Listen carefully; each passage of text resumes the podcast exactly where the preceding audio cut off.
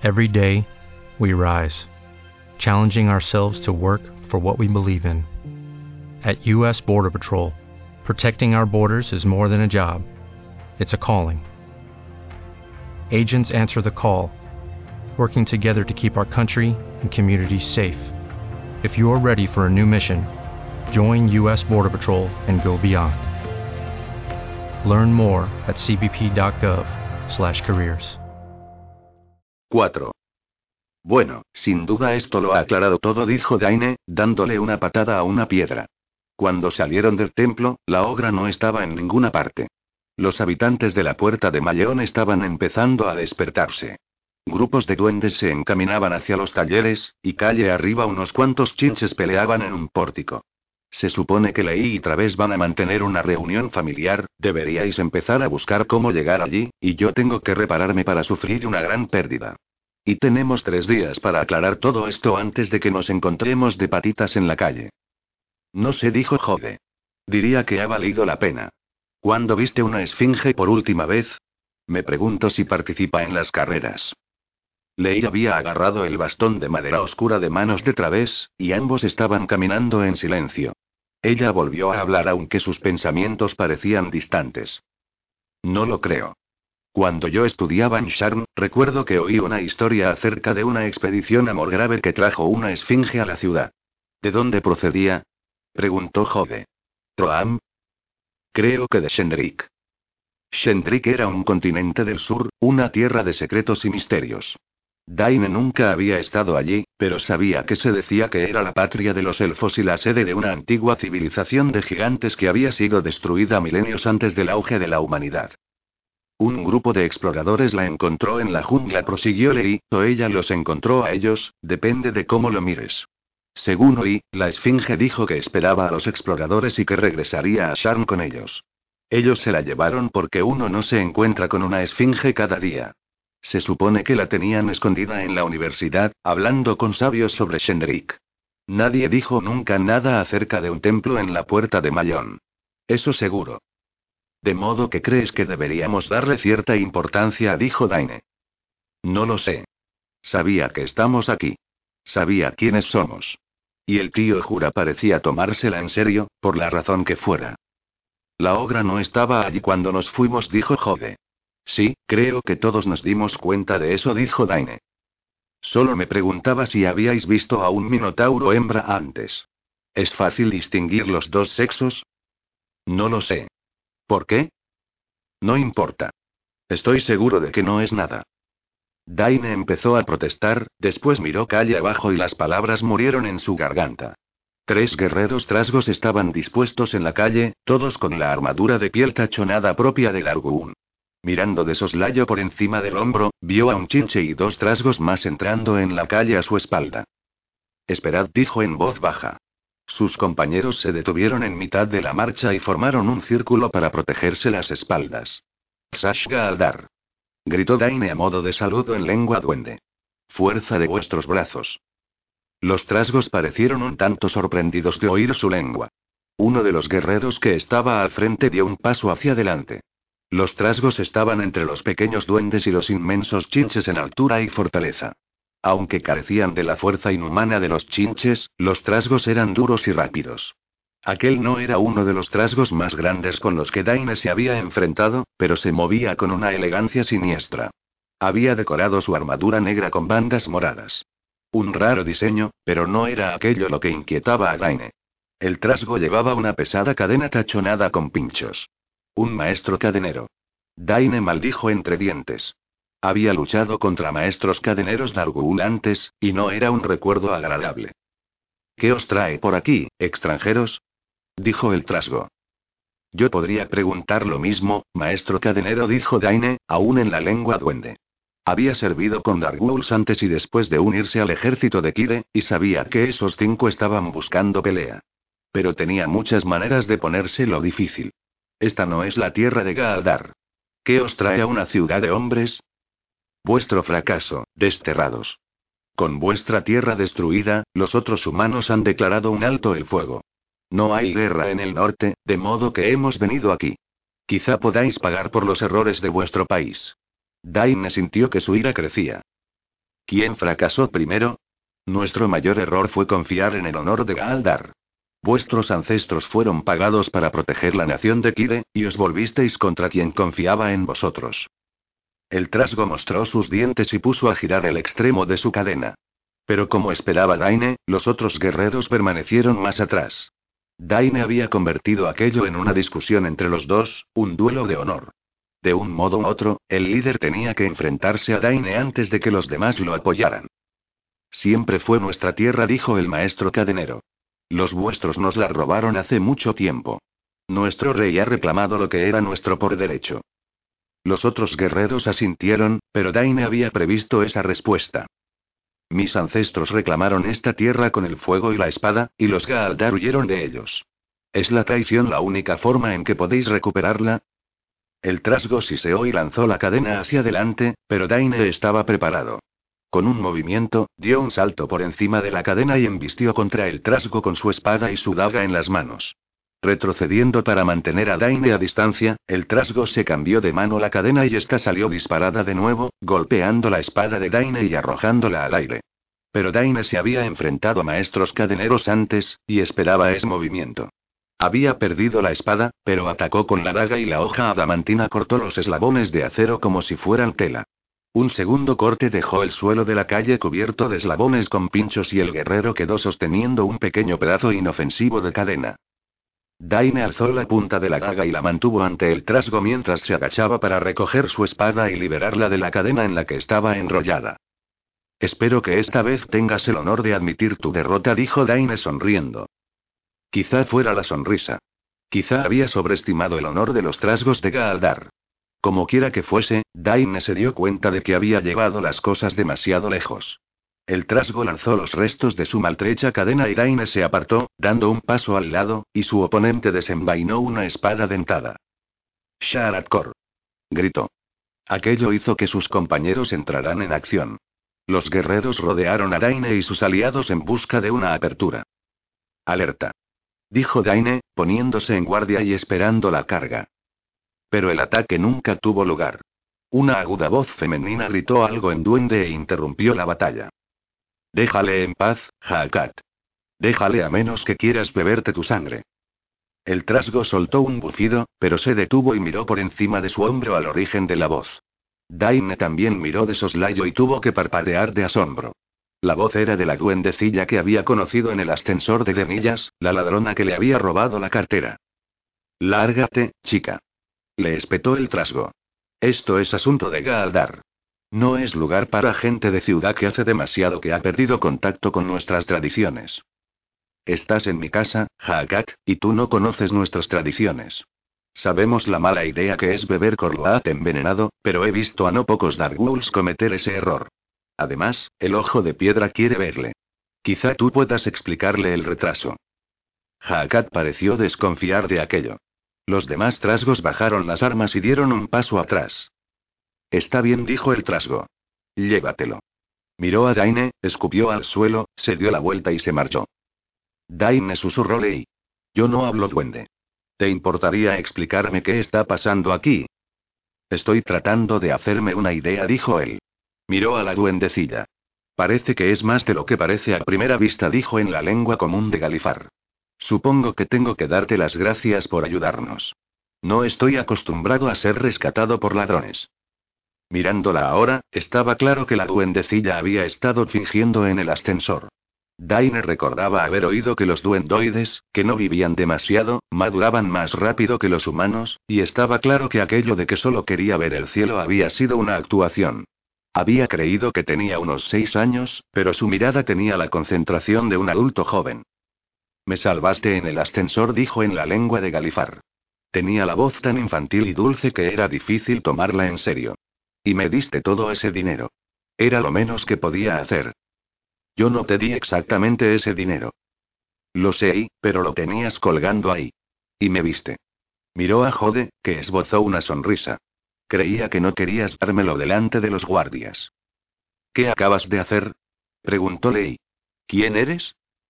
La duendecilla escudriñó a Lei. Soy Razala. Esos idiotas Dark duermen en el hostal de mi padre, así que saben que no deben contrariarme. Y les he dicho que alguien importante quiere veros. Daini asintió. Gracias, Razala. Como supongo que ya no tienes el dinero, será mejor que nos sintamos en paz y sigamos con nuestro camino. No podéis hacer eso. ¿Por qué no? Os lo he dicho. Alguien importante quiere veros. ¿No te lo estabas inventando? Uno no bromea con el ojo de piedra. Si no venís, no sé qué me hará. Daine suspiró y miró a los otros tres. Bueno, supongo que lo que tenemos que hacer puede esperar unos minutos. ¿Qué os parece? Los tres asintieron. Él se volvió a Razala. De acuerdo. Guíanos. La gente de la puerta de Malleón parecía conocer a Razala. Muchos la saludaban cuando pasaba junto a ellos. Otros apartaban la mirada o ignoraban estudiadamente a la chica y sus compañeros de viaje. Mientras se adentraban en el distrito, empezaron a ver más estatuas. Un guerrero trasgo con armadura y el mayal roto por la mitad del mango. Un airado chinche sin un brazo. Un par de duendes cubiertos de moho y orín. Os daré una pista de lo que es el ojo de piedra, murmuró Jode, y se tocó un ojo y después señaló una de las estatuas. ¿Una medusa? ¿Tú crees? Daine frunció el entrecejo. Pero la duendecilla ha hablado de él en masculino. Oyes demasiadas historias. ¿De dónde crees que salen las pequeñas medusas? ¿De huevos de fénix? Maravilloso. Razala se detuvo en un viejo edificio medio en ruinas, una taberna con tablones en las ventanas que parecía haber sido abandonada hacía siglos. Había dos puertas, una del tamaño de los duendes, los gnomos y los medianos y otra que podía servir hasta para un ogro. La duendecilla dio una complicada serie de golpes en la puerta más grande y un instante después ésta se abrió. Razala entró y les hizo un gesto para que la siguieran. Los guardias de la puerta eran altos y fuertes humanoides cubiertos de pieles harapientas y agujereadas. Tenían unas orejas largas caninas y unos ojos verdes refulgentes, y grandes hocicos llenos de dientes afilados. Noyes, supuso Gaine, aunque nunca había visto uno antes. Los Noyes eran procedentes de la tierra de Droam, al oeste. Troam era también el hogar de las arpías y los trolls, y de acuerdo con viejas leyendas, estos eran sus menores horrores. Se decía que los últimos hombres lobo moraban en las profundidades de los bosques de Droam, y las áridas montañas de Vyeske eran el hogar de medusas, basiliscos y otras horribles criaturas. Un Noy podía ser equivalente a un chinche, quizá no tan inteligente, y la presencia de los Noyes permitía entrever los mayores horrores que había en el interior del edificio. Razala intercambió algunas palabras con los guardias de la puerta en un idioma que Daine no conocía. Después del intercambio de gruñidos y gemidos, los guió hacia las interioridades de la vieja taberna. La sala común del lugar había sido transformada en barracones. Noyes, duendes e incluso algunos ogros estaban sentados en camastros esparcidos por todo el suelo, afilando armas y contando historias y chistes. Razala los guió a través de la sala común hasta la cocina y lo que debieron ser las habitaciones del tabernero. Una solitaria figura se erguía ante un pequeño santuario construido con raros huesos que no eran de humano. El desconocido, cubierto con una larga capa con capucha de lana verde, les estaba dando la espalda. La capucha pareció moverse un poco cuando entraron, y a pesar del estruendoso parloteo de la sala común, Daine oyó un siseo. Señor de Kaslak, dijo Razala. Les he traído. El desconocido se irguió y se dio la vuelta. Tenía la capucha bajada para cubrirse los ojos y la parte superior de la cara, pero Jode había acertado. Allí donde podía verse la piel de Kaslak, estaba cubierta de escamas de cobre y unas cuantas víboras salían de entre los pliegues de la capa. Daine y los demás bajaron la mirada, y él se llevó la mano a la empuñadura de la espada. No es necesario que desenvaines tu espada. No quiero haceros daño y, ahora dijo la medusa. Su voz era suave y sibilante. ¿Puede ver a través de los ojos de sus serpientes? Se preguntó Daine. Nunca había pensado en la relación entre una medusa y su ejército de serpientes. Me alegro de oír eso, dijo Daine. Por favor, sentaos. La medusa señaló las sillas esparcidas en la habitación. Soy Kaslak. Me temo que no conozco vuestros nombres. Daine se sentó. Yo soy Daine, y mis compañeros son Lei, Jode y Traves. Un placer, dijo Kaslak, inclinando la cabeza cubierta con la capucha. Razala, puedes quedarte, pero cierra la puerta, por favor. Se encaminó hacia un escritorio colocado contra la pared meridional y hojeó ociosamente unos cuantos pergaminos mientras hablaba. Sharm fue construida por las manos de los duendes, y la puerta de Malleón ha sido su hogar durante centurias. Los duendes han sido maltratados durante mucho tiempo por los humanos y sus primos, pero de todos modos se ha alcanzado cierto equilibrio. Eso cambió con el auge del Arguun, pues los más grandes y más fuertes duendoides emergieron de las fortalezas de sus montañas y se esparcieron por la tierra. Los Darkwolves tienen sus propias tradiciones, y durante las últimas décadas el equilibrio de poder se ha perdido. ¿Y dónde encajan las medusas en esta historia? dijo Daine. No soy un sabio, pero no creo que seas parte de ese mismo árbol familiar. Paciencia. Una serpiente miró desde la cogulla y siseó. Si los Darkwolves proceden del este, los de Groaam procedemos del oeste. Desde antes de la era de Galifar hemos sido considerados monstruos, y es cierto que nuestra historia ha sido una historia de violencia y derramamiento de sangre. Pero esto ha cambiado en el último siglo. Mientras la guerra desgajaba las naciones, las hijas de Sora que llamaron a la unidad y reunieron a todos los señores de la guerra bajo una sola bandera. Las hijas vieron una gran promesa en el comercio con vuestra especie, y ciertamente muchos de vuestros pueblos buscaron a nuestros guerreros por su fuerza en la batalla. Daine podía dar fe de eso. Aunque él había luchado sobre todo en el sur, había oído historias de irregulares ogros luchando en el frente occidental, y no eran historias agradables. Pero tenemos mucho que ofrecer además de nuestra fuerza en la batalla. Las hijas nos han mandado al este para trabajar para las casas portadoras de la marca de dragón y forjar nuevos vínculos entre nuestras naciones. ¿Y eso nos implica a nosotros de alguna forma? Dos serpientes sisearon al mismo tiempo, pero la voz de Kaslak siguió tan tersa y carente de emociones como hasta entonces. Ogros, trolls trasgos, chinches y, hay fuego en la sangre de estas rachas, y el conflicto está en su naturaleza. Pero no sirve a nuestros fines luchar entre nosotros. La guardia de Sharna ha abandonado hace mucho tiempo esta área, pero alguien tiene que mantener el orden. Ese es mi papel. Si hay problemas en el distrito, quiero conocer su origen y ver si puedo ponerles punto final. Daine empezó a ver a dónde conducía aquello. Bueno, es muy amable por tu parte. Y no creas que no lo agradecemos. Pero esos Darkwolves solo estaban buscando problemas. No creo que haya nada raro en eso. Tampoco yo. Pero la guardia de Sharn entró en el distrito en busca de vosotros, la primera vez en tres años que han puesto los pies en la puerta. Y tengo entendido que entrasteis en el templo en ruinas. Pero estáis aquí y, vivos. ¿Es una sorpresa? Veo lo poco que sabéis de la historia de nuestra casa. Eso podría explicar por qué fuisteis al templo. En todo caso, quisiera conocer qué tenéis entre manos con la guardia, y si debo esperar su regreso. También quiero saber por qué entrasteis en el templo en ruinas y cómo lo hicisteis para sobrevivir a la experiencia. Y a mí me gustaría un anillo mágico que haga realidad los deseos, dijo Daine.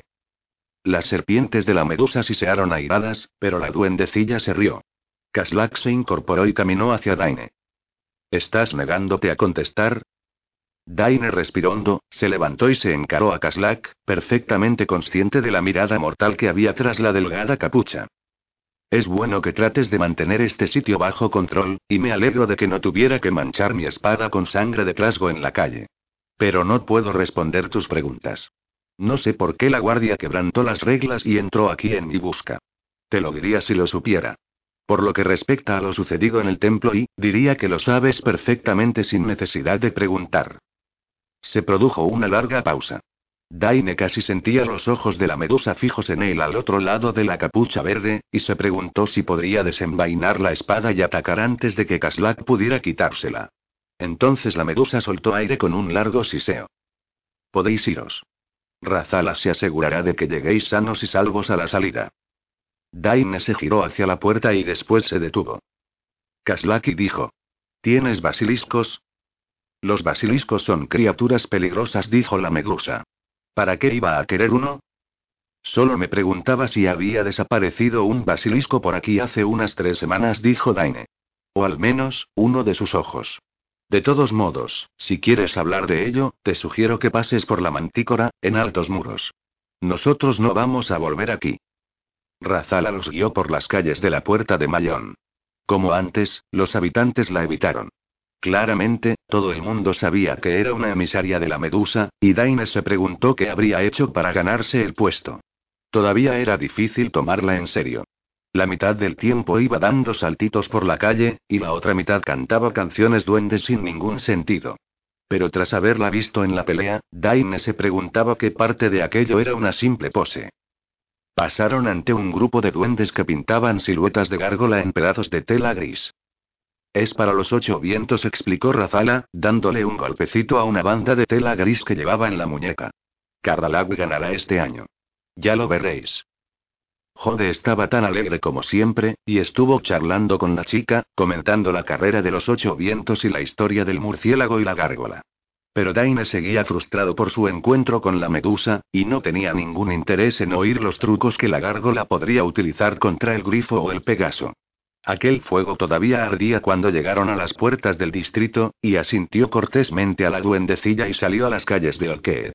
Sin hablar con los demás, los llevó a la primera taberna que vio, un garito mugriento con un grifo cabeza abajo sobre la puerta.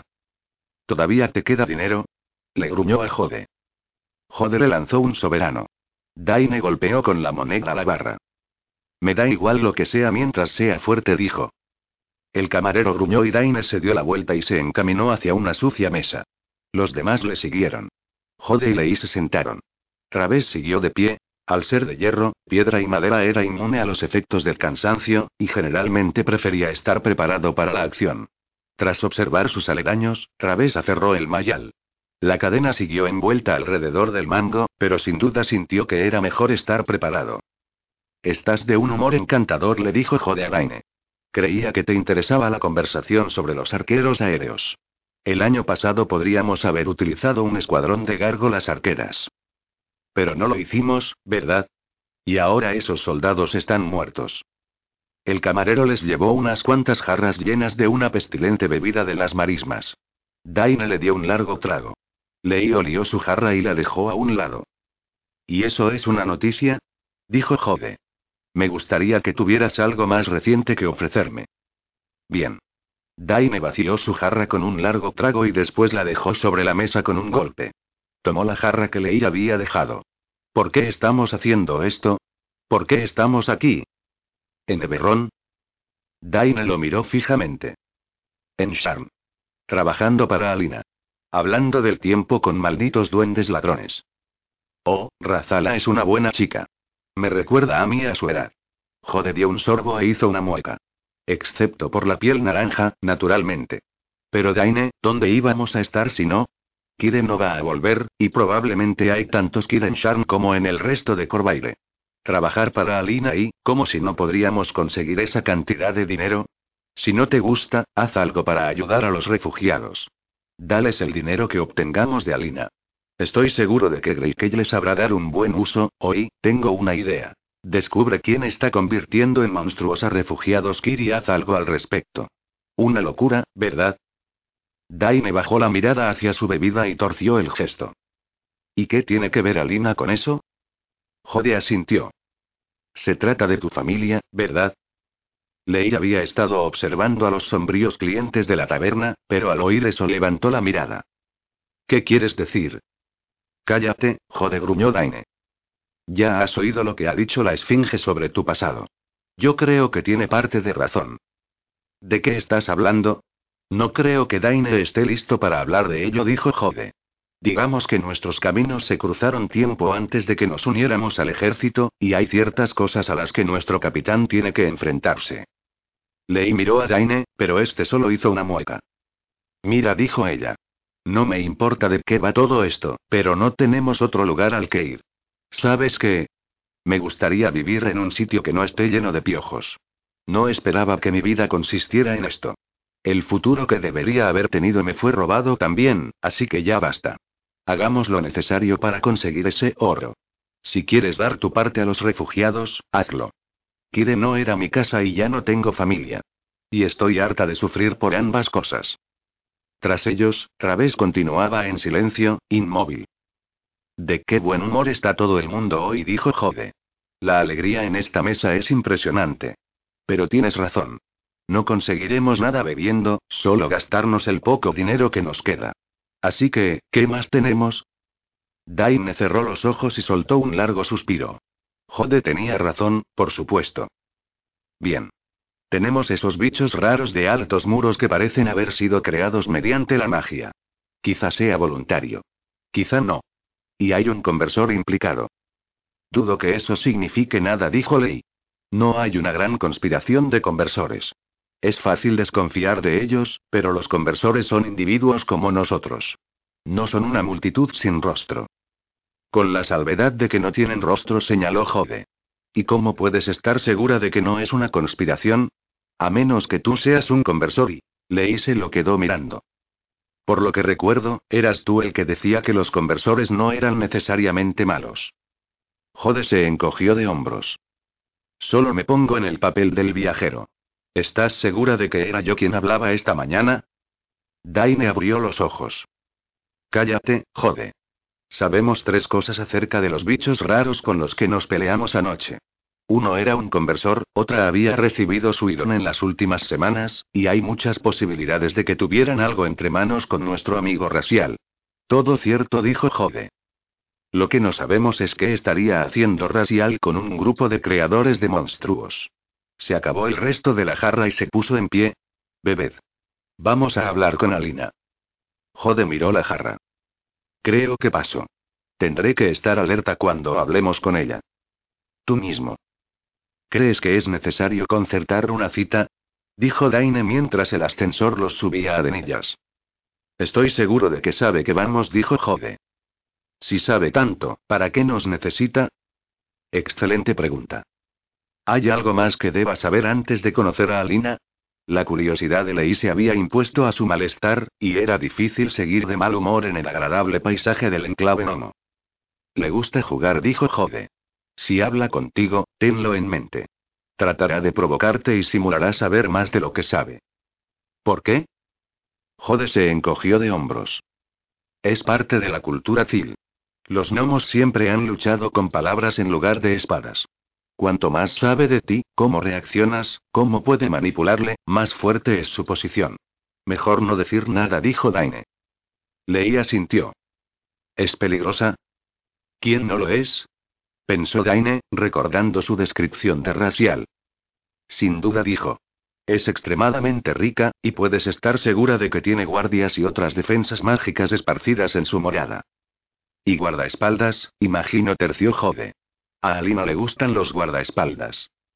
Lei lanzó a Daine una mirada interrogadora, y él respiró hondamente antes de poder continuar. Es una maga de cierto talento, aunque no sé exactamente hasta qué punto es poderosa. Ándate con cuidado. No la aprietes. No pensaba hacerlo. Bien. El gnomo jardinero sonrió y se inclinó cortésmente cuando se acercaron, y un momento más tarde se reveló el pasaje secreto que había bajo el jardín. La señora de Lirris os espera, dijo. ¿Lo ves? Dijo Jode. Daine negó con la cabeza. Descendieron por el pasaje y pronto se encontraron en la sala de los espejos. Daine se dio cuenta de que la ventana ahora presentaba una visión totalmente distinta. A menos que sus ojos le engañaran, estaban viendo la puerta de Mayón. Alina estaba junto a la ventana con un espejo espía de oro en la mano. Ese día llevaba un vestido verde y oro cuyos bordados presentaban una asombrosa semejanza con la armadura familiar de Lei. Se giró hacia ellos con una sonrisa brillante. Bienvenidos de nuevo, Daine, jode. Hizo un gesto circular con el brazo. Por favor, sentaos. Se encaminó hacia Lei y levantó la mirada hacia ella. Daine siempre se olvidaba de lo pequeña que era en realidad Alina. Soy Alina Loridan Liris. Y tú debes ser Leid Kanit. Solo leí. Por supuesto. Discúlpame. Una copa de tal de raíz negra, quizá. Déjala, Alina dijo Daine. Hemos venido aquí por una razón. ¿Os habéis quedado sin dinero? Eso también dijo Jode. Estoy escuchando. No sé a qué estás jugando, dijo Daine. Es obvio que sabes más que nosotros. Es difícil imaginar que no pudieras encontrar a Racial por ti misma. Alina se volvió para mirar por la ventana. Sé que es difícil de creer, pero mis poderes son limitados. Daine miró de soslayo a Jode. Tal reconocimiento de debilidad era muy impropio de ella, y por lo tanto muy sospechoso. Creo que ya habéis encontrado a otros miembros de la casa Tarkanan. Sí. ¿De modo que sabías de la relación de Racial con los Tarkanans? Por supuesto. Volvió su cara hacia él y se dio un golpecito en la mano. Os dije que no permitierais que Razial os tocara, si lo recordáis. Esa es la razón por la que no he podido emplear mis fuentes habituales. El equilibrio de poder en la ciudad está cambiando. Hay un buen número de viejas fuerzas establecidas que han sido parte de Sharn desde que se construyeron las primeras torres. Pero han llegado nuevos poderes en la estela de la guerra, yo entre ellos. Ahora es un juego de alianzas y subterfugios, para ver si los recién llegados pueden echar raíces y desalojar a los árboles viejos y establecidos. Nunca había pensado en ti como una jardinera, Alina. Tengo cierto talento para hacer que las cosas crezcan. Todos vosotros deberíais saberlo. ¿Y en qué parte de tu jardín encajan los Tarkanans? Por el momento, los Tarkanans se han mantenido neutrales en esta lucha. Dudo que les gustara saber que Razial trabajaba para mí. Pero, a pesar de ello, si hubiera que hacer algo con él no quería que pudieran implicarme. No puedo permitirme tener a los Tarkanans como enemigos y, todavía. ¿Por qué no nos dijiste esto? Hay cosas que no puedo decir, Daine. A Daine le sorprendió ver la expresión estupefacta de Jode. Aquello era más o menos lo que esperaba que dijera Lina. Sabía que os toparíais con los Tarkanans, prosiguió Alina. Cuanto menos supierais de la situación, más natural sería vuestra reacción, y menos opciones de que ellos advirtieran vuestra relación conmigo. En este momento, estáis a salvo de ellos. Les causasteis una fuerte impresión. ¿Qué hay de nuestros raros amigos de altos muros? ¿Qué sabes de eso? Sabes que odio tener que reconocer mis limitaciones, pero hasta ayer no sabía nada de nada. Tengo algunos contactos en altos muros, de modo que he tenido noticia de los cadáveres. ¿Sabéis por qué os atacaron? ¿Estaba diciendo la verdad? Se preguntó Daine. Alina era tan impenetrable como siempre. Sus rasgos podrían estar tallados en mármol blanco. Esperaba que nos lo dijeras tú, dijo Daine. Creo que tu amigo Racial tenía tratos con ellos. Ah, Ah, sí. Sabes más de tus piedras robadas que nosotros, y más sobre magia de lo que yo sabré jamás. ¿Tienes alguna idea de por qué un conversor que no paraba de reírse y una mujer con un ojo nuevo en la mano quieren tus piedras? Alina se detuvo con la mirada distante. Se sentó y, tanteando tras su silla, sacó un vaso de luz cegadora. Dio un sorbo pensativamente. No lo sé. ¿De veras? ¿Se trata de otra de esas cosas que no puedes decirnos? Alina levantó la mirada hacia él con los ojos fríos y duros. Daine alzó una mano en señal de disculpa. Recuerda con quién estás tratando. Lo siento. Ha sido un día largo y a duras penas estamos a la primera campana. Pero nos estamos quedando sin pistas, Alina. Cualquier cosa sería de ayuda. Alina asintió. No lo sé, pero es posible. Las piedras de dragón son perfectas para contener ciertas clases de energía mágica. En teoría, si cargas la piedra y después la mueles hasta convertirla en polvo y ese polvo lo conviertes en una forma líquida y... Eso es exactamente lo que estaba pensando. Dijo Lei. Alina la miró y ella apartó la mirada. No puedo decir qué pasaría exactamente, dijo Alina. Nunca había adquirido piedras de ese calibre antes, razón por la que quería quedarme con esa remesa. Pero en teoría, si tratas de inducir una transformación mágica y no te importan los posibles efectos secundarios en tus sujetos y, sí, las piedras podrían ser extremadamente valiosas para vuestros fabricantes de monstruos. Daine asintió. ¿Cuánto valen? ¿Cuánto crees que le pagaron a Racial? Has trabajado conmigo antes, Daine dijo a Lina. Creo que Racial no es tan tonto como para contrariarme por algo tan absurdo como el oro. Estaba dispuesto a contrariar a los Tarkanans para trabajar para ti, comentó Jode. Cierto, pero no creo que Razial se haya considerado jamás un verdadero Tarkanan. Basan su pertenencia en esas miserables marcas de dragón, y Razial odia esa marca, por útil que sea. Podrían castigarle por trabajar a sus espaldas, pero no le matarían ni le harían nada peor. Ahora bien, nuestra relación y, como ya he dicho, no me traicionaría por dinero. Es posible que tengan alguna especie de influencia sobre él, que él no tuviera otra opción en ese asunto, dijo Daine. Si están interesados en las piedras, diría que es muy probable que él ya se las haya pasado. Estoy de acuerdo. Alina hizo girar la luz líquida en su largo vaso. Racial es una preocupación secundaria, Daine. Quiero mis piedras. Si tienes razón y esos fabricantes de monstruos ya tienen las piedras, quiero saber qué planean hacer con ellas, o qué han hecho ya. Para eso os estoy pagando 400 dragones, por las piedras o por lo que quede de ellas. Racial puede pudrirse. ¿Alguna idea de dónde buscar? Nuestras pistas no han dado nada. Jode parecía pensativo, pero fue Alina quien finalmente habló. ¿Estáis seguros de que la gente que os atacó eran todos Kir? Sin duda. Bueno, con la excepción del conversor. Alina pensó. Quien quiera que esté haciendo esas aberraciones necesita un espacio para que el paciente se recupere, por no mencionar mesas con ataduras y un sistema para preservar los elementos vivos. Eso no puede hacerse en una tienda o una sola habitación. Si vuestra gente está operando fuera de altos muros, diría que el único lugar en el que podrían ocultar un taller así sería más abajo, en las maquinarias. ¿Con qué crees que podemos encontrarnos si topamos con más de ellos? No lo sé. El ojo de basilisco es muy ingenioso. Nunca he conocido a nadie que pudiera llevar a cabo esa transferencia. Si hay que juzgar por ese nivel de capacidad y, bueno, una arpía podría ser una buena fuente para alas, y quizá incluso se podría encontrar el modo de robar su voz. El aliento de un dragón, el cuerno de un unicornio, la mortaja de una bestia desplazado sí, un concepto fascinante, ciertamente. Dicen que los conversores son hijos de humanos y dobles. ¿Puedes estar seguro de que vuestro conversor nació así? Lei frunció el entrecejo.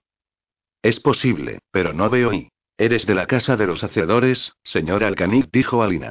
Tejes magia en la piedra y el metal. Tu enemigo, nuestro enemigo, parece hacer lo mismo con la carne y el hueso. Quizá quieras descubrir por qué, cómo y quién. Y yo podría pagarte por esa información. Si hay un nuevo jugador en el tablero, quiero saber de él, razón de más para utilizaros a vosotros, mis extranjeros. Pero, por ahora, quiero mis piedras de dragón. Os sugiero que actuéis rápidamente. Si esa gente está llevando a cabo experimentos mágicos, pronto podría ser demasiado tarde para recuperarlos. Sacó un pequeño monedero que le tiró a Jode. Creo que será mejor que conserves esto, Jode. El mediano asintió. Ahora, por favor, seguid con ello. El tiempo se está acabando. Alina se encaminó hacia uno de los espejos y un momento después lo atravesó y desapareció. No me ha parecido tan mal, dijo Lei. Un niño gnomo pasó junto a ellos haciendo girar una argolla de fuego frío. ¿Has visto el pájaro nuevo? ¿El morado? Le dijo Daini a Jode. Jode asintió. Barram come nueces, creo. Muy exótico. ¿Y? Dijo Lei. Oh, nada. Hay algo que tengo que hacer, dijo Jode, y a Daine le sorprendió su tono serio. Tuve una idea mientras escuchaba a Alina y, bueno, es algo que tengo que hacer solo. Os veré en la mantícora a la tercera campana. No dijo Daine. No es seguro, especialmente si esas y cosas iban tras de ti. ¿Qué estás pensando? Jode negó con la cabeza. Es algo que tengo que hacer a solas. Tienes que confiar en mí. No se trata de confianza. Después de todo lo que hemos pasado, sabes que puedo arreglármela solo. Pasaré desapercibido. No sabemos cuántos bichos raros más hay ahí, qué pinta tienen ni qué hacen. Lo siento, jode, pero y. Dasei. Gritó Lei. Un momento más tarde, estaba corriendo entre la muchedumbre. Dolur maldijo Daine. Venga. Rápido. Se agachó entre la multitud que tenía ante sí. Mientras corría desenvainó su daga y sostuvo su hoja fuertemente contra su antebrazo. Daseid Kanit. Gritó Lei, todavía corriendo. Llegó a una pequeña plaza y alcanzó a una mujer con una túnica verde y el pelo corto rojo parcialmente oculto por un gorro dorado de seda.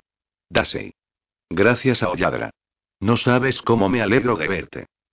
La mujer giró su rostro hacia Lei, pero tenía una expresión gélida. Justo entonces, Daine se dio cuenta. Traves le había seguido, pero Jode no aparecía por ninguna parte.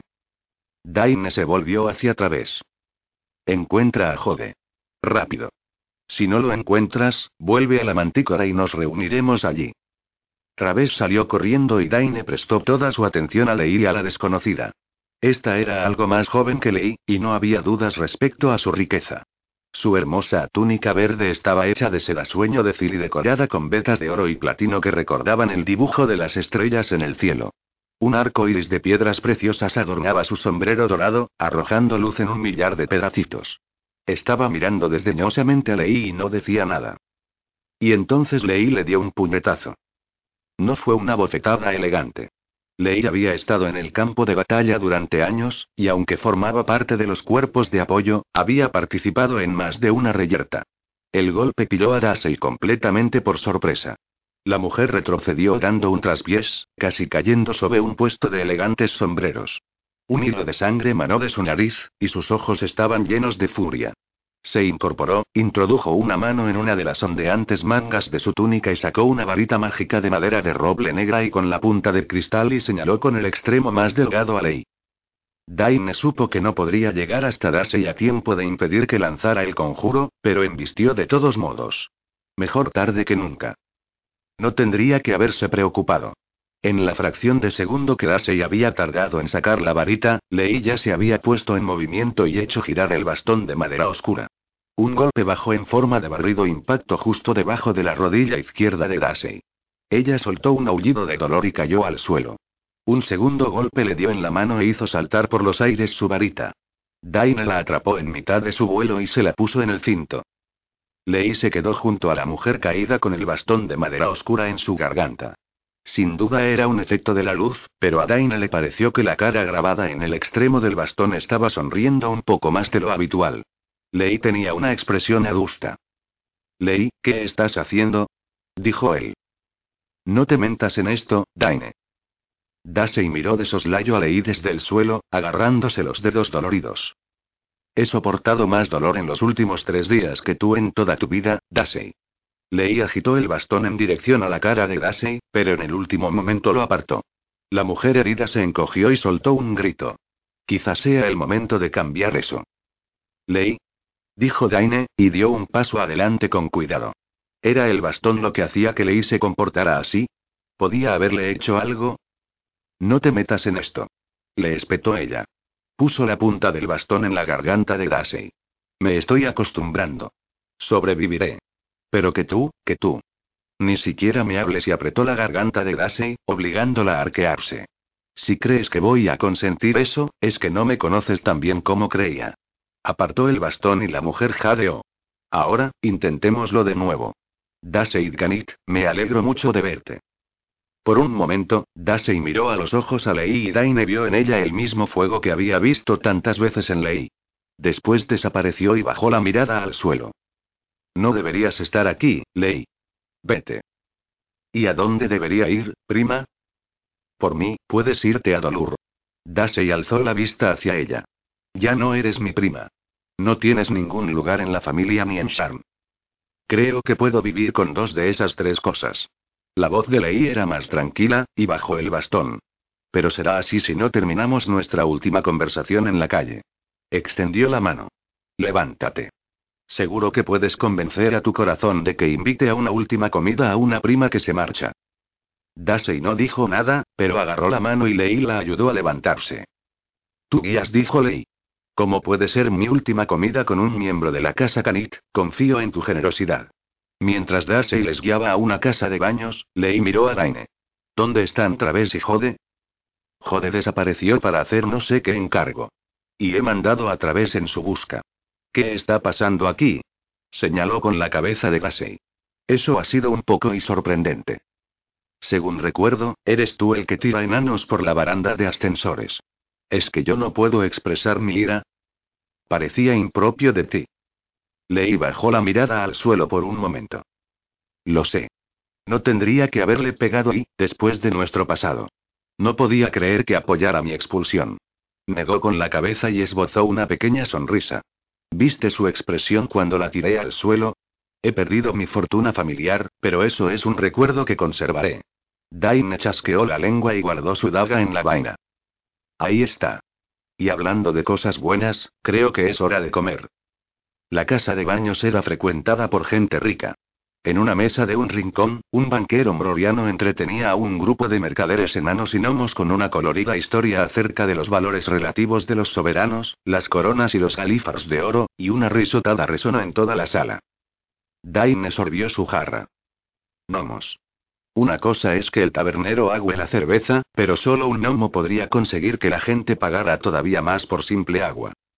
Dasey puso los ojos en blanco. No es solo agua, explicó Lei.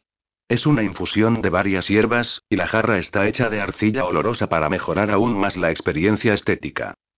Eso dicen nuestros pequeños amigos. ¿Pero la has probado ya? Le dio un largo trago. A mi modo de ver, estás pagando un buen oro por agua en una jarra que huele bien. Lei se encogió de hombros. Razón por la que paga Dasei. Bien, prima, ¿estás lista para hablar?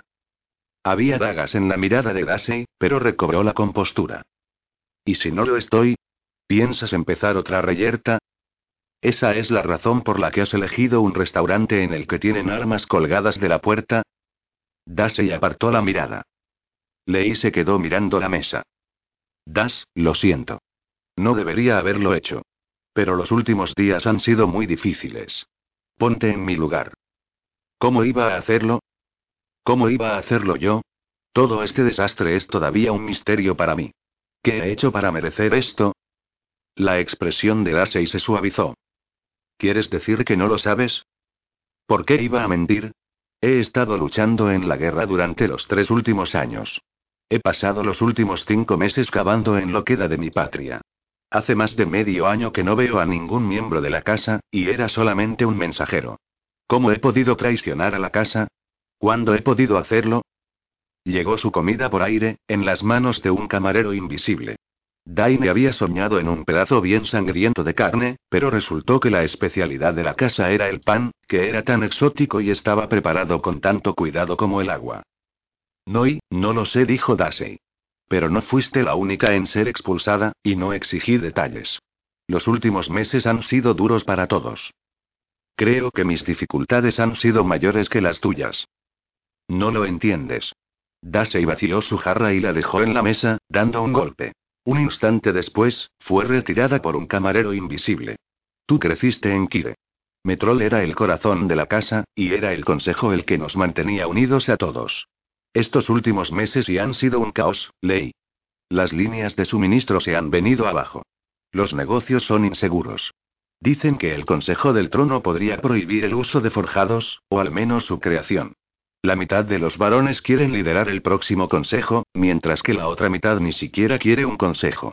Ha habido una retención de mercancías y materiales, algunos hablan incluso de sabotaje en el interior de la casa.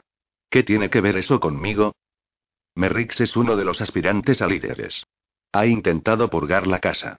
Dice que está expulsando a los traidores y los enemigos de la casa, pero es posible que solo se esté preparando. Sigo sin entenderlo. ¿Cómo voy a ser yo un enemigo de la casa? ¿No tiene que justificarse ante alguien?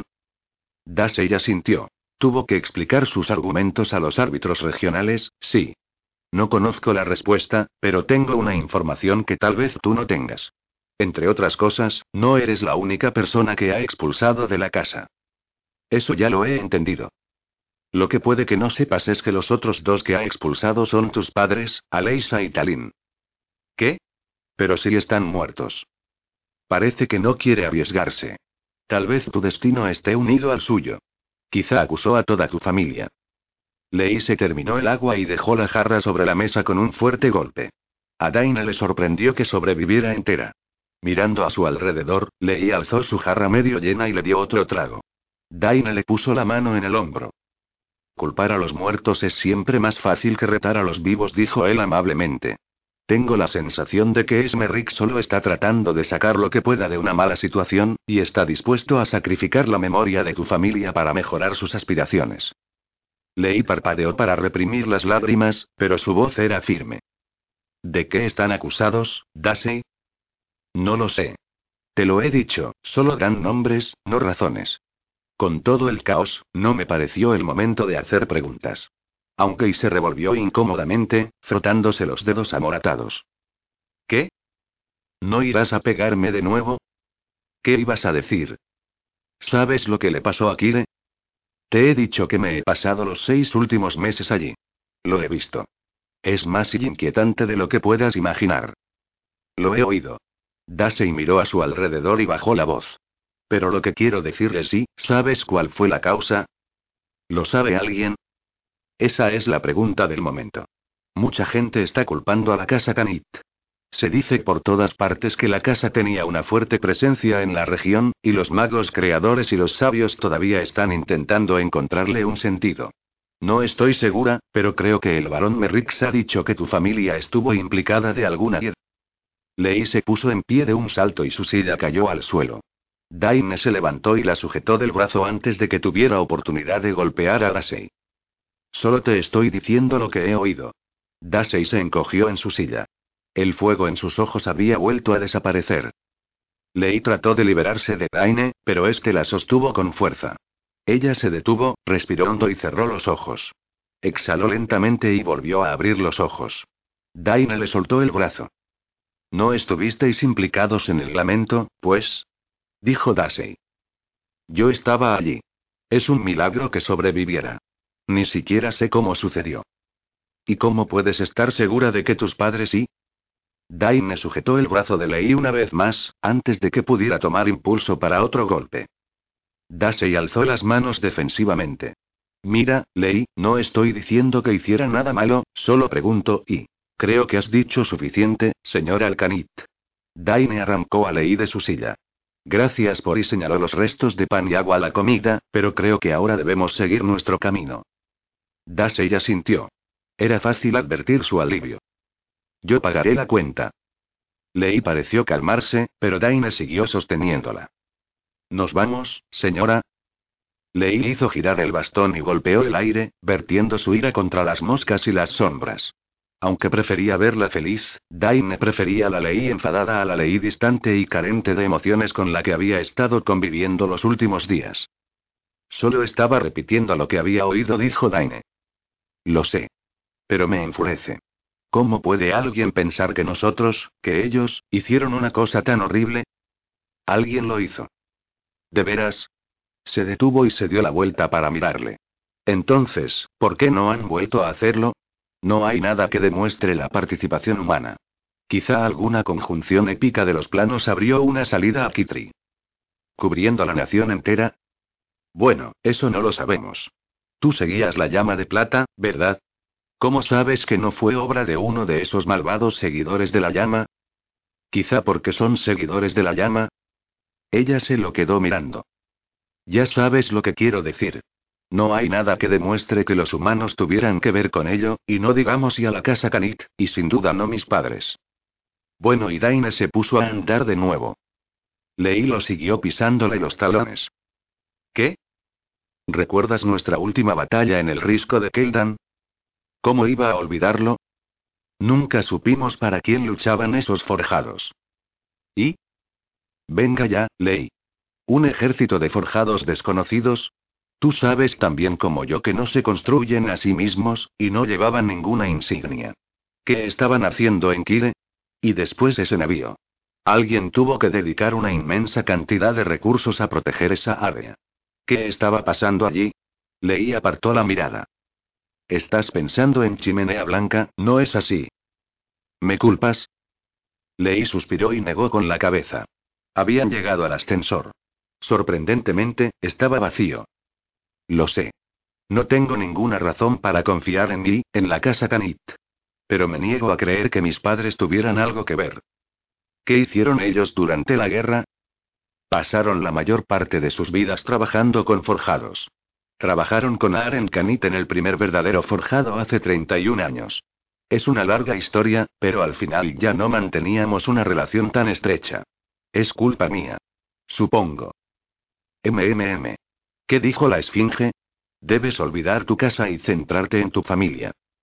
Leía sintió pensativamente. Se detuvieron en el siguiente distrito y una patrulla de la guardia se subió. Tienes razón. Pero ¿cómo podría ir? Vaya, vaya. La voz rasposa procedía de su espalda y empezó a hablar en cuanto el ascensor empezó a descender. Daine se dio la vuelta. Había cuatro alabarderos bloqueando la puerta del ascensor. Ante ellos había un enano, el sargento Lorak, al que Daine había tirado del ascensor. Aquel ascensor. ¿Vas al suelo, chico? dijo el enano. Conozco una manera más rápida. Jode se abrió paso por las calles de vigilia de la daga. Si el día anterior estaban tranquilas y silenciosas, ahora el distrito de la guarnición estaba atestado de gente. Pedigüeños, soldados y muchos otros ocupaban las amplias calles, a la espera de algo. Jode se abrió paso entre la muchedumbre, pero dada su pequeña estatura, no era nada fácil. Se retorció en una jungla de piernas y pies, cambiando de dirección, esquivando botas y patadas. Al cabo de unos minutos, sintió la necesidad de escapar del caos, aunque fuera solo un momento. Al pasar junto a una alcantarilla para el drenaje de tormentas, pensó un momento y se metió en ella. El túnel era de tres pies de ancho, y las paredes estaban cubiertas de suciedad y moho. Los insectos correteaban en las sombras, y el hedor a podredumbre llenaba el aire. El pasadizo descendía casi seis pies antes de terminar en una reja metálica. Era un santuario perfecto para un mediano curioso, y eso es exactamente lo que Jode encontró allí. El autodenominado guardián de la reja era un mediano andrajoso que habría parecido más en casa en altos muros o la puerta de Malleón que en un respetable distrito militar. Su profesión estaba clara. A sus pies había unos cuantos pedazos de tela y piel, los restos de los monederos y los morrales que había cortado con una mano débil y una cuchilla afilada. La mayor parte de su pelo negro estaba recogida en una gruesa trenza que le caía hasta la mitad de la espalda. Un mechón de pelo más pequeño le caía sobre la mejilla izquierda. Tenía los ojos brillantes, y también brillante era la hoja de la gaga curva que tenía en las manos.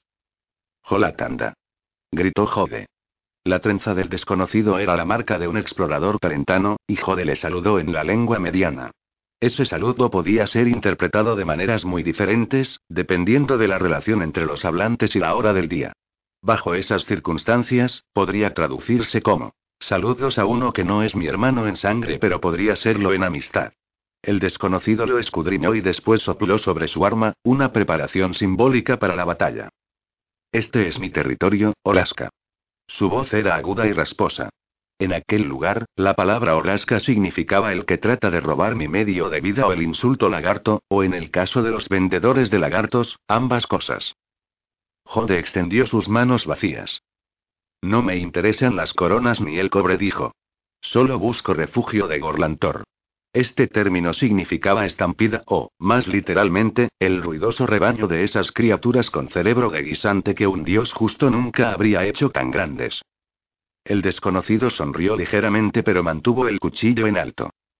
Soy Jode, y te pido disculpas por esta intrusión. Se posó sobre una rodilla y puso ambas manos sobre la verja metálica.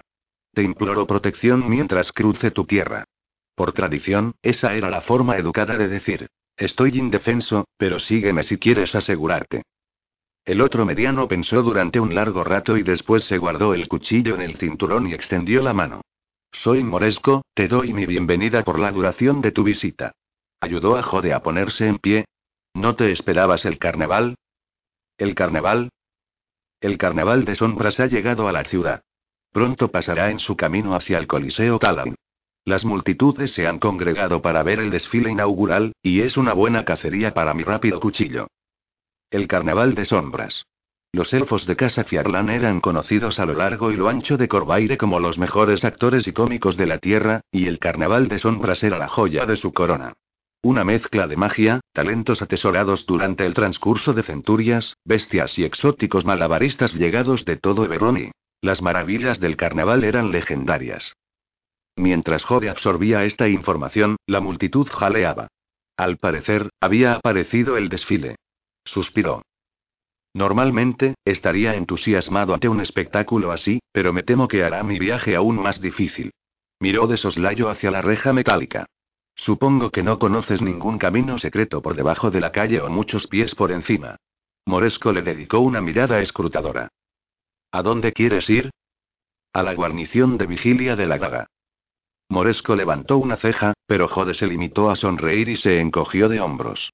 Fuera del túnel, una bestia exótica soltó un grito sobrecogedor y aflautado. Quizá conozca un camino que sería seguro, pero debes actuar rápidamente si quieres utilizarlo. Dime qué me ofreces a cambio de mi secreto conocimiento.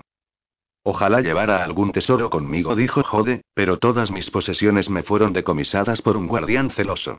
Se puso en contacto conmigo un sargento honesto, una bestia más rara que cualquiera que puedas ver en el carnaval, que me prometió devolvérmelas. Acompáñame a la guarnición y puedo ofrecerte un rubí del tamaño de tu nariz o un ensalmo targa que te protegerá de la enfermedad y la infección. Moresco valoró la oferta con los ojos entrecerrados. Muy bien. Te enseñaré el camino. Pero el viaje será por encima de las calles, no por debajo.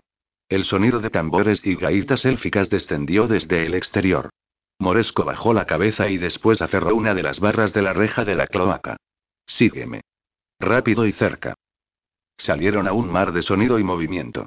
Jode había oído historias del carnaval de sombras, pero no estaba preparado para lo que había al otro lado de la cloaca. Sharn estaba copado por la magia de Siranía, energía que multiplicaba todos los poderes de vuelo, y el desfile incluía maravillas que no podían mostrarse en ninguna otra ciudad. Entre el bosque de gente, vio acróbatas bailando entre plataformas flotantes, ciudadelas en miniatura de cristal y piedra, cada una de ellas labrada para parecerse a uno de los palacios reales de Corvaire. Mientras los intérpretes daban tumbos por el aire, figuras refulgentes les perseguían. ¿Fantasmas? ¿Ilusiones? Desde el suelo era imposible decirlo. Músicos ocultos tejían redes de melodía tan asombrosas e hipnóticas que Jode a punto estuvo de no ver la mantícora que se alzaba por encima de ellos. Después vio a los hombres suspendidos a 40 pies de la calle sobre inmensos pilares decorados para parecer torres de charm. En lo alto de los pilares, los funambulistas llevaban vestidos con dibujos de las bestias que participaban en la carrera de los ocho vientos. Jode vio un grifo, un hipogrifo y un pegaso, y dio por hecho que les seguirían los demás. Ahora, rápido. Dijo Moesco. El mediano tenía el cuchillo en la mano y se lo metió entre los dientes. Corrieron entre botas y se deslizaron entre pantorrillas, abriéndose paso lentamente hacia la calle. Cuando llegaron al extremo de la multitud, se encontraron con una inmensa columna y Moresco se subió a ella. Jode contuvo la respiración y saltó, clavando los dedos de las manos y los pies en la tela y al papel maché que envolvía la inmensa columna. Un momento más tarde ascendían hacia el cielo. Moresco utilizó su cuchillo para hacer pequeños asideros en la columna y después le pasó el cuchillo a Jode. Aguanta. Gritó. Era una forma mareante de avanzar, pero sorprendentemente rápida. Inicialmente, Jode temió que alguien los viera y los detuvieran, pero al parecer los medianos eran tan ligeros que no desequilibraban al funambulista, o tal vez alguna clase de magia en los pilares impedía la alteración. Por lo que respecta a la gente, la mayor parte de ellos estaban demasiado ocupados contemplando el cielo para ver a los medianos tan cerca de la tierra. Los pocos que los veían los señalaban y se reían. Pasaron los minutos.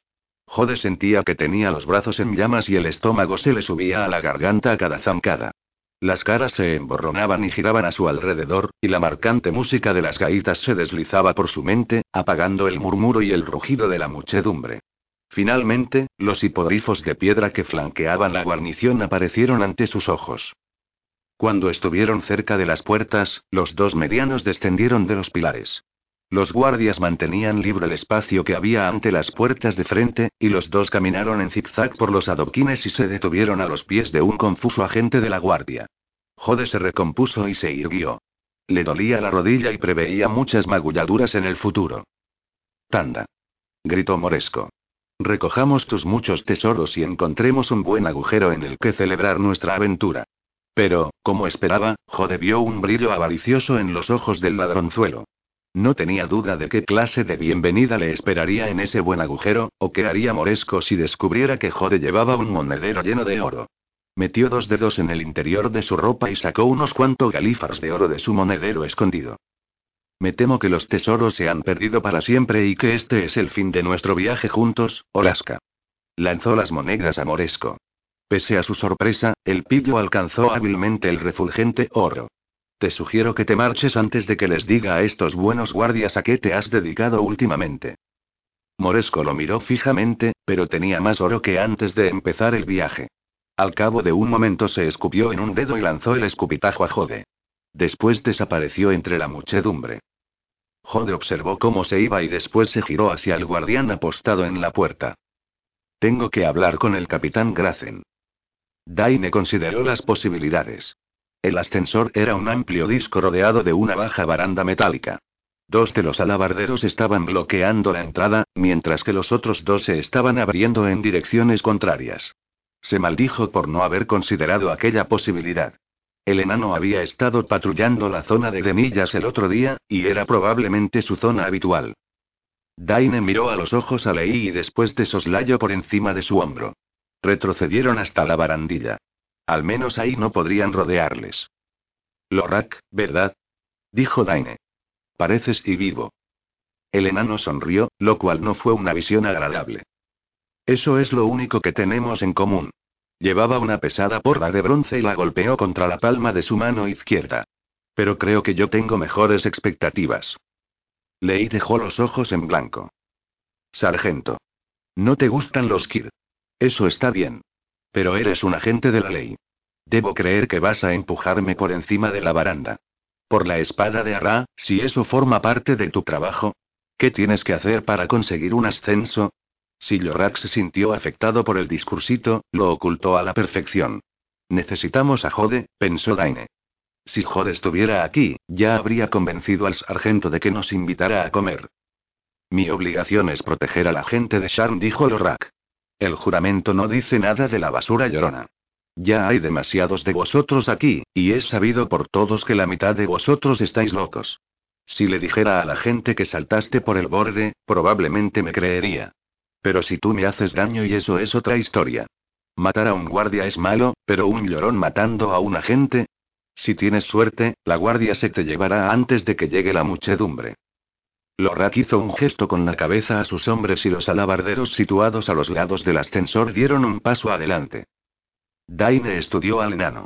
Aquello no era una falsa amenaza. Si los dos guardias de la puerta no se unían a la pelea inmediatamente, Lei y él tenían alguna opción. Daine se había enfrentado con éxito a Lorak el día anterior, pero el sargento tenía razón. Aunque derrotaran a los guardias, las cosas no podían más que empeorar. Solo había una solución. Mientras los guardias se acercaban, se giró hacia Lei y la embistió. Impactó contra ella y la rodeó con los brazos. Ella perdió el equilibrio a causa del golpe y trastabilló. Él la levantó y se arrojó por encima de la barandilla. Le dolió la cadera cuando su pierna se golpeó contra el metal. Y después cayeron, cayeron en picado la media milla que había entre el ascensor y las calles inferiores de Sharm. Leí forcejeó mientras caían. Estaba gritando, pero el rugido del viento ahogaba las palabras. Mientras el suelo se acercaba a ellos, Daine se preguntó si había cometido un error. Y después dejaron de caer. Por un momento, parecieron inmóviles, después Daine se dio cuenta de que seguían descendiendo lentamente como una hoja que cae de un árbol. Lei dejó de menearse, sorprendida por el cambio de velocidad. Daine. ¿Sí? ¿Por qué no estamos muertos? El símbolo de la pluma. Algo que el capitán Gracen me dio. Es un ensalmo que venden en los mercados. Se entiende que la gente los compre. Pero solo se pueden usar una vez. ¿Te lo dio? Sí. Cuando me explicó por qué Lorak sobrevivió a la caída. Estaban prácticamente en la calle. Nadie parecía prestarles atención. Parecía que los ciudadanos de Sharn estuvieran acostumbrados a ver caer a gente del cielo. Y cuando has decidido saltar del ascensor, ¿no se te ha ocurrido que quizá te diera el ensalmo utilizado por Lorak ya inútil? No. La próxima vez, creo que preferiré enfrentarme al enano. Descendieron el resto del trecho en silencio. Traves recorrió las calles de altos muros. Había perdido a Jode en el ascensor. Tenía la esperanza de recobrar el rastro del mediano en los distritos inferiores, pero su talento para rastrear en las llanuras había demostrado tener poca utilidad en la ciudad. Siguiendo las órdenes del capitán, estaba regresando a la mantícora, y después de la pelea de la noche anterior, lo consideraba el distrito territorio hostil. Cada sombra era una emboscada potencial, cada transeúnte un posible enemigo. En cierto sentido, aquello le parecía un ejercicio relajante. La batalla que habían librado la noche anterior había sido una liberación, una oportunidad de servir a su verdadero propósito. Pero al mismo tiempo, había sido profundamente inquietante. La gente con la que habían luchado eran Kir, la gente que se había pasado la vida defendiendo. Los viejos aliados eran ahora enemigos, los viejos amigos les habían traicionado y, nada tenía ya sentido. Echaba de menos la guerra, cuando la vida era clara. Defender a los amigos, matar al enemigo y tratar de no morir. Preguntas fáciles. Respuestas claras. Ya no era así. Hasta el momento había permanecido junto al capitán. Pues todo su fin era defender Kire. Traves no tenía el mismo nacionalismo que había visto en muchos de sus camaradas soldados. La mayor parte de ellos procedían de familias que habían vivido en Kire durante generaciones. Muchos habían perdido a seres amados o parientes en las centurias de guerra. Peleaban con un ardiente deseo de venganza contra Brelando Karnak, querían cobrarse sus pérdidas con sangre. Pero Traves no tenía historia familiar. En realidad, no tenía ni sangre. Las fronteras en un mapa, el concepto de nación y, esas cosas no significaban nada para él. Lo que importaba era la forma de un rostro, el sonido distintivo del acento quirano. Y lo que más importaba eran sus camaradas soldados, los pocos que habían sobrevivido. Kire podía haber sido destruida, pero Daine, Lei, Hodei, ellos eran su nación, su país. Pero ¿de qué utilidad iba a serles si la guerra había realmente terminado? Aunque esas preocupaciones atribulaban su espíritu, Través nunca permitía que su concentración descendiera.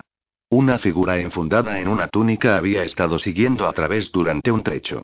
El desconocido se esforzaba por no ser visto, se deslizaba por los portales de las casas y las sombras.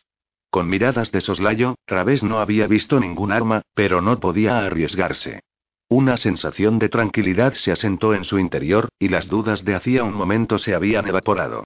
Las dudas entre la guerra y la paz ya no eran relevantes. Las líneas de la batalla se habían trazado, y era el momento de la acción. Través estaba sosteniendo su ballesta y disparó una flecha mientras caminaba, calculando que podía fallar aproximadamente cuatro disparos antes de que el perseguidor se acercara. Pero aquello era la calle de una ciudad, no una zona de guerra a pesar de los acontecimientos de la noche anterior. Había otros transeúntes, la mayoría refugiados Kir. No podía arriesgarse a herir a alguien con una flecha perdida. Través disminuyó la tensión de la ballesta y se deslizó en el siguiente callejón y para desaparecer en un charco de sombras. Un momento después apareció el desconocido con el rostro oculto tras una maltrecha túnica de piel aceitada.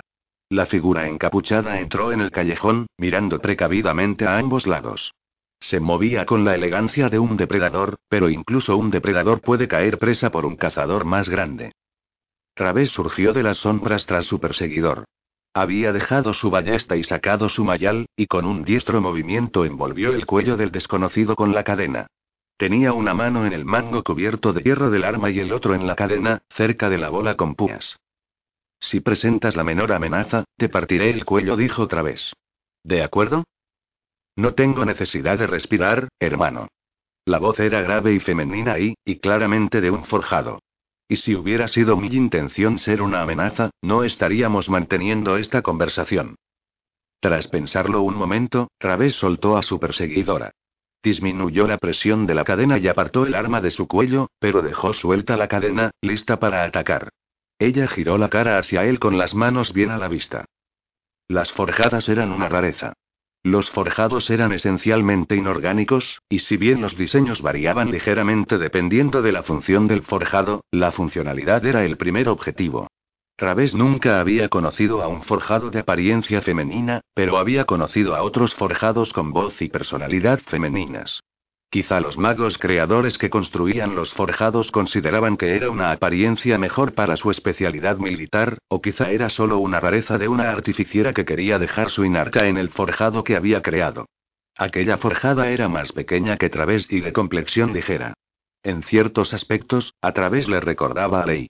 Había hecho un excelente trabajo ocultando su armadura bajo la suelta ropa de la túnica. Una capucha y un pañuelo de lana ocultaban su cara, e incluso Través la había tomado por un refugiado abrigado contra la frecuente lluvia. Pero no era posible confundir el tacto de metal y madera con que había rozado la cadena de su mayal al rodear el cuello. ¿Qué quieres? dijo, dejando que la cadena de su mayal girara lentamente. ¿Por qué me llamas hermano? La voz de la forjada era tan fría e impávida como la de Través. Si se sintió amenazada por el mayal, no lo mostró. Tenemos los mismos padres. Nacimos en el mismo útero. ¿No nos convierte eso en hermanos? No somos criaturas de carne y hueso. Dos espadas hechas por el mismo herrero no son hermanas. Si pudieran hablar, tal vez no dijeran lo mismo. Se quitó el pañuelo de la cara, dejando a la vista rasgos de mitral cubiertos de esmate azul. La lámina de su cara era el modelo estándar utilizado para los forjados Kir, pero en proporción a su cuerpo más pequeño. Aparte del color, era totalmente como la cara de Través. Puedes creer lo que quieras, dijo. Mi herma nunca me ha hablado.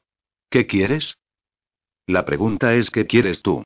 ¿Por qué sigues entre esas criaturas de carne? Fui construido para defender a los Kir, y eso sigo haciendo. Algo en la desconocida hacía sentir incómodo a Través. La voz femenina era rara, y a pesar de que no iba armada, Través no podía reprimir la sensación de que era peligrosa. Fuiste construido para servir. Eres una espada, te compraron y pagaron por ti. Pero a diferencia de una espada, tienes voz. Puede escoger tu destino, y ahora ha llegado el momento de escoger. La guerra se está acabando. Embajadores y príncipes firman tratados. Una vez resuelvan sus diferencias, ¿qué crees que harán con nosotros? ¿Quién quiere mirar una espada mientras trata de celebrar la paz? Través recordó las palabras de la Esfinge, la mención a su familia. ¿Era eso a lo que se refería? ¿Sabes quién me creó? preguntó. ¿Un humano u otro? ¿Importa eso? ¿Con quién tiene más que ver una espada, con otra espada o con el herrero que la forjó? Quizá no sea el metal, sino el fin, dijo.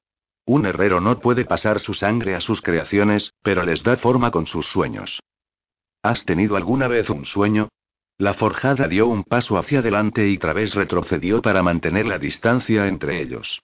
Para una criatura de carne, un sueño es algo trivial, una fantasía ociosa que llega de noche. Nosotros no dormimos nunca. Pero algunos de nosotros compartimos un sueño, un sueño forjado en el coraje y el deseo. Únete a nosotros. Ayúdanos a forjar un nuevo futuro, un lugar para nuestra gente. Yo tengo un lugar, dijo Través. Deslizó el mayal en la funda de su espalda y recogió su ballesta. La forjada inclinó la cabeza. Muy bien. Pero ten en cuenta mis palabras, y te sugiero que las recuerdes. Cuando la paz finalmente se imponga, ¿será la espada la amiga de alguien? Se subió el pañuelo para cubrirse la cara. Volveremos a vernos. La forjada dio un paso hacia atrás y al cabo de un instante había desaparecido. Su agilidad era impresionante. Sin duda había querido que Través la viera cuando le seguía, y él se preguntó si le habría espiado en otras ocasiones. Mientras caminaba hacia la mantícora, pensó en lo que había dicho. Tenía razón. ¿Era aquella la familia de la que Llamaviento había hablado? ¿O la esfinge tenía en mente algo más específico, el fin de dos espadas forjadas por la misma mano y no solamente por la misma forja? Pero esos pensamientos no le preocuparon mucho tiempo. Era un forjado. Sus compañeros le necesitaban. Escudriñando la multitud en busca de Jode, siguió recorriendo las calles de altos muros. ¿Qué quería? Oía los sonidos que procedían de su boca, pero ella no podía comprenderlos. Los sonidos eran fragmentos distorsionados, sacados de contexto, sin sentido. Incluso su cara y, a ella le resultaba difícil mirarle, observarle durante el tiempo suficiente para leer sus expresiones. La noche anterior, había soñado con el hombre sin piel y su maestro, pero se la habían llevado abajo y la habían cambiado de nuevo. Pero quizá no fuera un sueño. ¿Había estado otra vez en el agujero? ¿Y si era así, qué había hecho él? ¿Le había comido sus recuerdos del lenguaje? ¿Podía ella volver a aprender el significado de esas palabras si insistía con fuerza? ¿O eran sus oídos? ¿Eran sus oídos todavía suyos o se los habían llevado? ¿Qué podía querer él de sus oídos? ¿Cuánto tiempo tardaría él en dejarla morir al fin? El hombre seguía hablando. Ella bajó la mirada hacia él y negó con la cabeza. ¿Quería él al hombre sin piel? Se llevó la mano a la mejilla y tiró de la piel, simulando la acción de un cuchillo con la otra. Claramente, él no comprendía lo que ella quería decir. Ella sostuvo los dedos en lo alto, alrededor de la mano, y los contoneó, pero él tampoco pareció comprender. De repente, él se dio un golpe en la frente. ¿Un pensamiento? Volvió a hablar, pero sus palabras carecían de significado, como antes. Ella negó con la cabeza. Él la llamó con señas, le indicó que debía sentarse. Cautelosamente, ella obedeció. Raramente se sentaba durante el día. ¿Por qué estaba él haciendo esto? ¿Qué quería? Y se tocó la mano con el dedo índice y después hizo un gesto de giro con el mismo índice y el pulgar. Ella trató de estudiar su cara en busca de alguna pista, pero mientras lo hacía todos sus rasgos parecieron desaparecer y dejarla mirar una pura y lisa pizarra. Ella hizo una mueca y apartó la mirada, y al hacerlo sus rasgos reaparecieron. Tenía que ser ella, pensó. Un cambio más. Una cosa más que él le había robado. El visitante habló de nuevo. Ella creyó advertir un deje de frustración en sus palabras sin sentido, pero no podía estar segura. Lo que sucedió después la sorprendió. Él extendió el brazo y le tocó la cara. Sus manos eran suaves y amables, y recorrieron lentamente sus labios. Bienvenida, dijo una voz. Lo entendió. Conocía esa palabra. Después vio el miedo en los ojos del desconocido y se dio cuenta de quién había hablado. El hombre sin piel había regresado a la habitación. Tenía la capucha quitada y se veían los músculos al descubierto que eran su cara. No esperaba visitantes, dijo, pero es una sorpresa muy agradable. El visitante dijo algo, pero sus palabras seguían siendo un caótico borrón de sonidos. Me encantaría explicarlo, dijo su dueño, moviéndose lentamente hacia ella. Pero hay mejores lugares para ello. Vendrás conmigo, espero. Ella no podía dejar que sucediera. Empujó al visitante con toda la fuerza que pudo, y él retrocedió dando tumbos hasta la puerta. Pero pareció comprender y en cuanto recuperó el equilibrio echó a correr. Pero aquello no era suficiente. El hombre sin piel hizo restallar su brazo como si fuera un látigo y un tentáculo de piel salió volando de su manga. El reluciente zarcillo envolvió los tobillos del visitante y lo derribó al suelo. Su maestro gritó y una de las garras entró por la puerta. Se produjo una breve lucha, pero el resultado nunca estuvo en duda. Llevadlo abajo, dijo su maestro. La garra se lo echó al hombro y se lo llevó. El hombre sin piel se volvió hacia ella. Sus enloquecidos ojos refulgían en sus hondas cuencas. Y tú, supongo que tendré que pensar algo nuevo para ti. La risa del hombre sin piel resonó en sus oídos cuando se volvió para seguir a la garra.